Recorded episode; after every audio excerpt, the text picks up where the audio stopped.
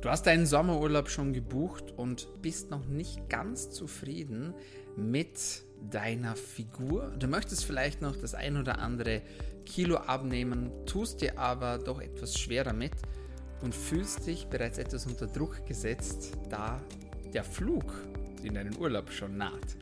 In diesem Podcast sprechen wir über resistentes Fettgewebe und wie du dieses loswerden kannst. Mein Name ist Dr. Dominik Klug und ich heiße dich herzlich willkommen. Dieser Podcast soll dir dabei helfen, besser, länger und vor allem gesünder zu leben. Dafür haben wir hier bei Delimed auf wöchentlicher Frequenz Gesundheitsexpertinnen, Experten bei uns zu Gast. Wir sprechen über verschiedene Themen und bringen dir kostenlose Informationen direkt ins Wohnzimmer.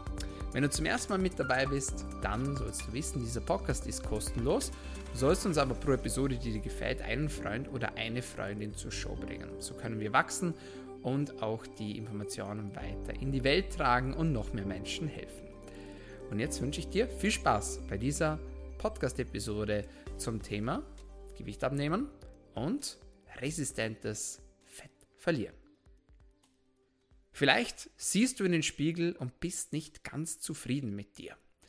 Du spürst, wenn du etwas Enges anziehst, dass du doch das ein oder andere Kilo zugenommen hast. Kleidung spannt. Vielleicht sieht man das Ganze sogar schon und vielleicht wirst du sogar angesprochen von deinem Mitmenschen oder vielleicht sogar ein bisschen gepiesackt, ein bisschen geneckt. Vielleicht bist du auch jemand, der sich generell etwas schwer tut mit dem Thema Gewichtsabnahme, vielleicht immer schon etwas pummelig war sogar schon in der Kindheit. Und alle diese Dinge kann ich absolut nachvollziehen. Denn ganz viele Klienten bei uns im Coaching haben genau diese Probleme auch. Und sie kommen zu uns, sie kontaktieren uns und fragen nach Unterstützung, um noch das letzte Kilo abzunehmen bzw. Gewicht abzunehmen. Und oft beschränkt sich das auf die sogenannten Problemzonen. Das heißt, sehr, sehr oft versucht man dann noch Fett rund um die Hüften oder am Bauch abzunehmen. Die Frage ist, ist das prinzipiell möglich? Rein theoretisch ja. Natürlich kann man, wenn man Gewicht abnimmt, auch seine Problemzonen in den Griff bekommen. Das Problem allerdings ist, dass man sich sehr, sehr schwer tut, gezielt Fett abzunehmen.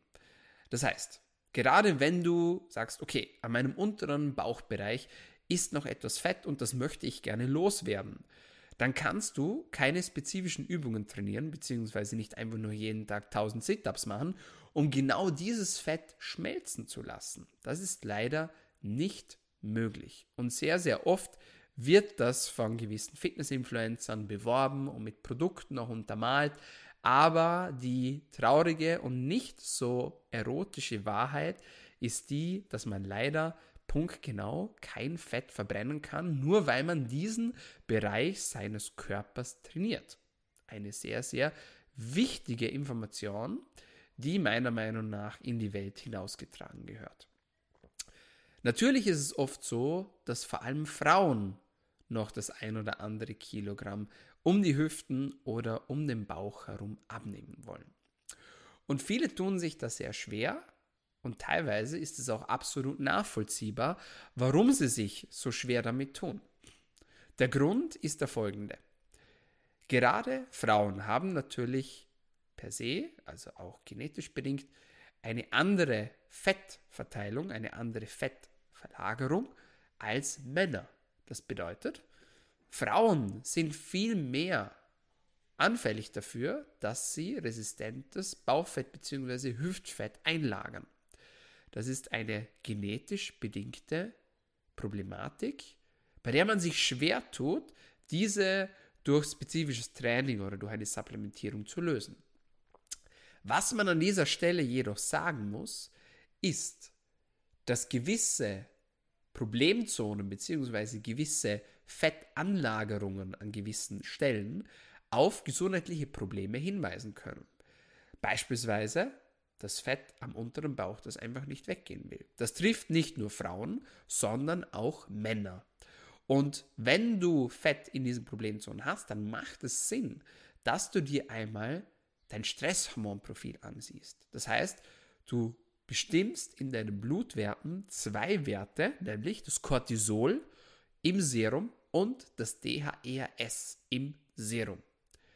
Diese beiden Hormone werden von deiner Nebennierenrinde produziert. Und wenn du unter einer chronischen Stressbelastung dich befindest, dann kann es sein, dass du dadurch vermehrt Fett einlagerst. Das heißt, irgendwo ist das Ganze ein Überlebensinstinkt. Es bedeutet auch, dass der Körper Fett einlagert, da er versucht, sich für schlechte Zeiten vorzubereiten. Und wenn man sich diese Blutwerte ansieht, dann erkennt man oft Werte, die einem nicht ganz schlüssig erscheinen, zumindest nicht auf den ersten Blick. Denn man würde sich ja erwarten, dass bei Stress die Stresshormonwerte ansteigen. Dem ist allerdings nicht immer so. Das bedeutet, es kann auch sein, dass wenn du einer chronischen Stresssituation unterliegst, dass das Cortisol nicht zu hoch ist, sondern tatsächlich bereits zu niedrig ist. Wie kann das sein? Prinzipiell produzieren deine Nebennierenrinden Hormone, wie beispielsweise das eben angesprochene Cortisol. Und wenn du in eine extreme Stressbelastung gelangst, das heißt, du hast eine intensive Zeit, du hast eine stressige Phase in deinem Job, in deiner Beziehung und du hast einen kurzzeitig erhöhten Stress, dann wird deine Nebennierenrinde mehr Cortisol produzieren. Das bedeutet, du hast eine Baseline und an dieser Baseline oder von dieser Baseline weg erhöht sich das Cortisol. Wenn dieser Stress allerdings anhält, dann ist es nicht so, dass das Cortisol weiter steigt und steigt und steigt und steigt und steigt, sondern es bedeutet, dass irgendwann das Cortisol beginnt zu sinken, weil deine Nebennierenrinden nicht mehr so viel Cortisol produzieren können. Und dann gibt es dann noch das DHERS. Das DHERS ist ebenfalls ein Hormon, das von der Nebennierenrinde produziert wird. Und das DHERS ist ebenfalls relevant, wenn es darum geht, herauszufinden, ob eine chronische Stressbelastung im Körper vorliegt. Heißt im Klartext, das DHERS kann auch in einer akuten Stressbelastung steigen, jedoch in einer chronischen Stressbelastung sinken. Das heißt, wenn du ein niedrigste Cortisol und DHERS-Wert in deiner Blutanalyse findest, dann weist das auf eine chronische Stressbelastung hin. Und diese chronische Stressbelastung kann dazu führen, dass du resistentes Körperfett einlagerst, bei dem du dir sehr schwer tust, das wieder loszuwerden. Das gilt gleichermaßen für Frauen als auch für Männer. Frauen haben oftmals noch ein anderes hormonelles Problem, das zugrunde liegt, wenn sie Probleme haben, Fett zu verlieren. Da müssen wir darüber sprechen und wir sprechen hier von einem Problem, das sich Östrogendominanz nennt. Lass es mich kurz erklären. Es gibt in unserem Körper verschiedene Sexualhormone und sowohl Männer als auch Frauen besitzen Sexualhormone, die primär weiblich sind, als auch solche, die primär männlich sind. Sexualhormone, die primär weiblich sind, sind beispielsweise Östrogene, das bekannteste darunter ist das Östradiol, und Progesteron, ein ebenso wichtiges, wenn nicht noch wichtigeres weibliches Sexualhormon als die Östrogene. Auf der anderen Seite haben wir das per se männliche Sexualhormon, nämlich Testosteron oder die noch potentere Form, das sogenannte Dihydrotestosteron. Heißt im Klartext, sowohl Männer als auch Frauen besitzen männliche wie auch weibliche Sexualhormone. Männer in der Regel zehnmal mehr die männlichen Sexualhormone als Frauen. Heißt das jetzt automatisch, dass ein zu viel von entsprechenden Sexualhormonen dich entsprechend weiblicher macht, beziehungsweise entsprechend männlicher macht? Das ist die große Frage. Denn es ist natürlich bekannt und auch angestrebt, dass Männer einen möglichst hohen freien Testosteronwert besitzen nicht einen hohen Gesamttestosteron. Das ist ein Fehler, der sehr oft gemacht wird bei der Blutabnahme. Man sieht sich nur den Gesamttestosteron an. Aber wichtig ist, dass man sich auch das freie Testosteron ansieht. Denn das freie Testosteron ist das bioverfügbare, aktive Testosteron, das auch wirklich im Körper benutzt und verwertet werden kann. Deshalb sollte man immer das Gesamttestosteron und auch das freie Testosteron bestimmen. Wie ist es bei den Ladies? Auch sie streben natürlich eine gewisse Menge von weiblichen Sexualhormonen an, allen voran Östradiol, das bekannteste Östrogen, und auch Progesteron. Allerdings ist ein zu hohes Östradiol oftmals mit Problemen vergesellschaftet.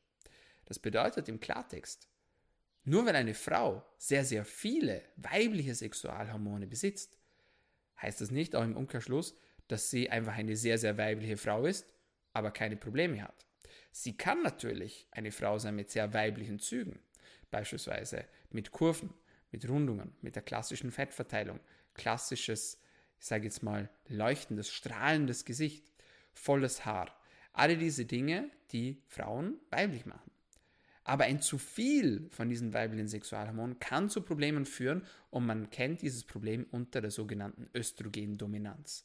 Die Östrogendominanz ist eine Stoffwechsellage, in der zu viel Östrogene, allem voran Östradiol im Blut gemessen werden können.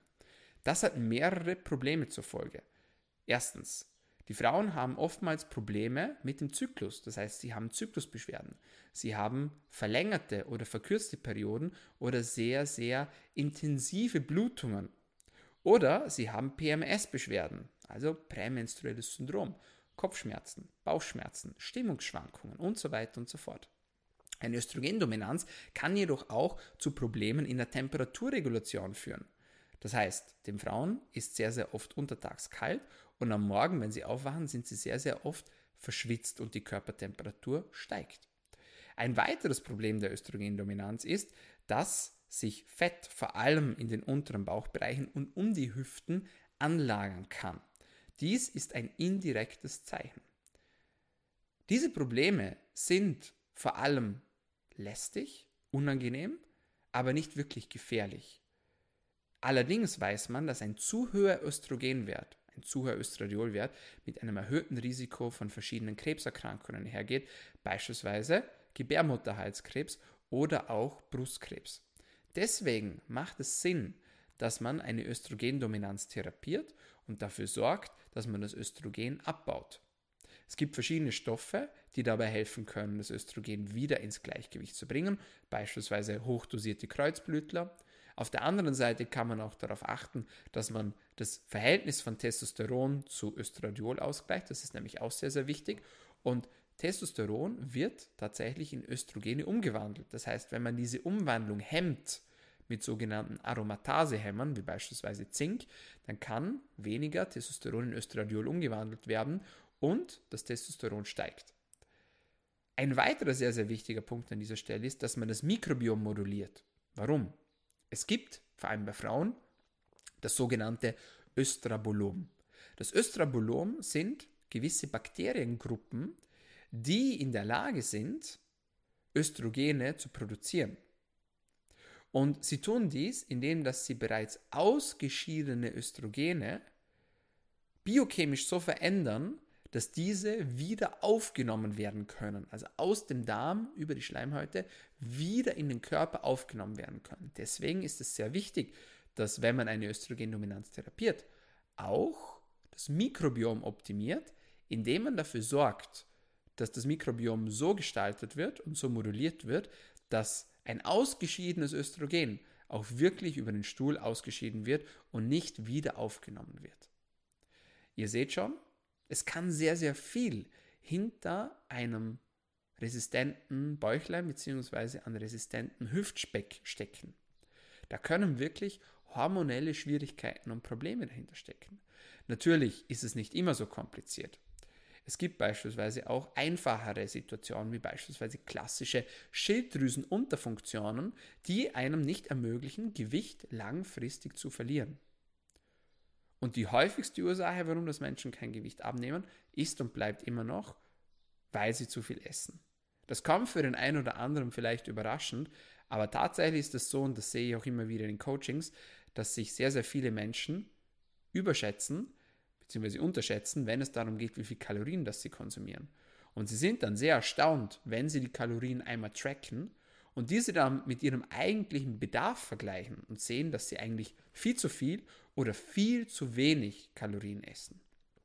Auch das ist ein einfaches Tool, das man einsetzen kann und das wir auch sehr gerne im Coaching einsetzen bei uns, um herauszufinden, ob jemand zu viel oder zu wenig isst. Warum sage ich an dieser Stelle zu wenig essen? Kann es sein, dass wenn man zu wenig isst, dass man Gewicht zunimmt? Die Antwort ist ja. Wie kann das sein? Menschen, die sich in einem sehr starken Defizit befinden, das heißt, die über eine lange Zeit lang viel zu wenig Kalorien konsumieren, haben das Problem, dass sie Gewicht zunehmen können, indem sie den Körper in eine Art Überlebensmodus setzen. Das heißt, man gaukelt dem Körper eigentlich eine sehr gefährliche, bedrohliche Situation von außen vor. Nämlich, dass zu wenig Nahrung vorhanden ist.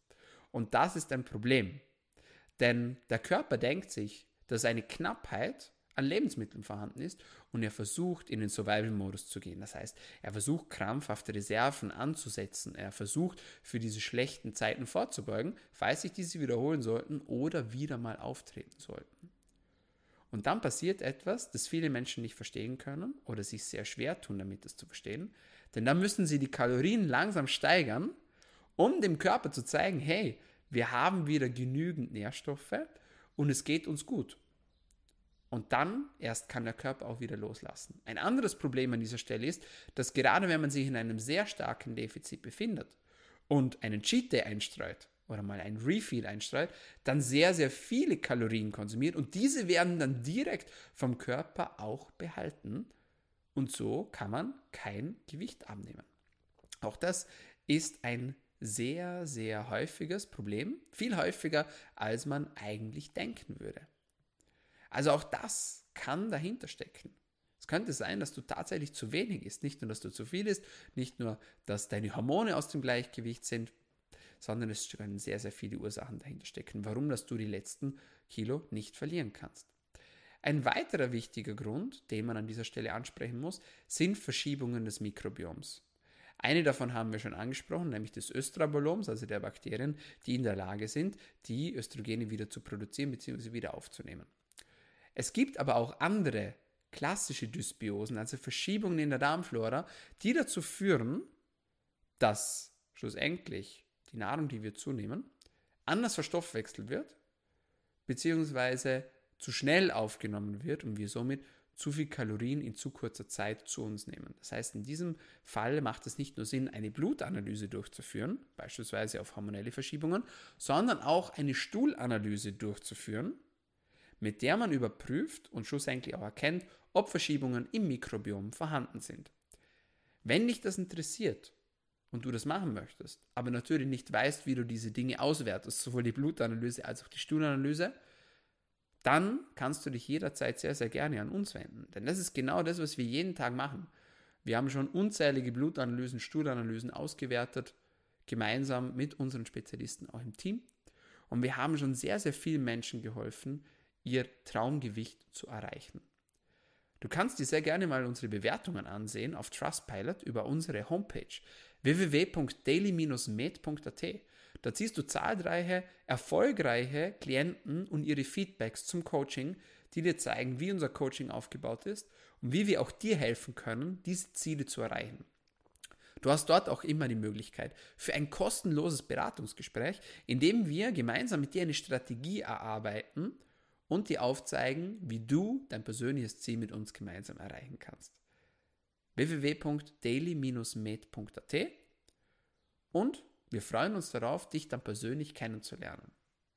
Ich hoffe, dieser Podcast hat dir ein paar neue Einblicke gegeben und ein paar neue Informationen vermittelt, die dir dabei helfen können, deine letzten Kilos zu verlieren und dein resistentes Bauchfett Lebewohl zu sagen. Ich freue mich, dass du zugehört hast und freue mich auf das nächste Mal.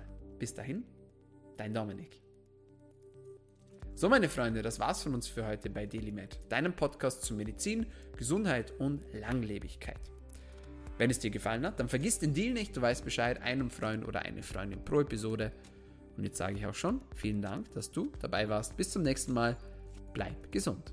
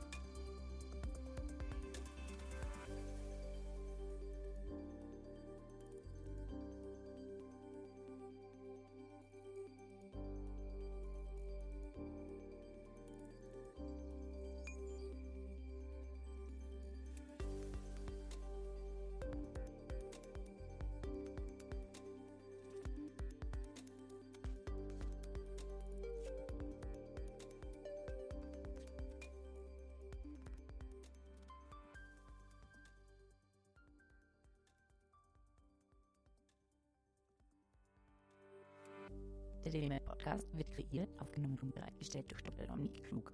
Theoretische und praktische Hacks und Tipps, die in diesem Podcast geteilt werden, dienen ausschließlich deine Informationen und ersetzen keine Diagnose, Behandlung oder Prävention von Krankheiten.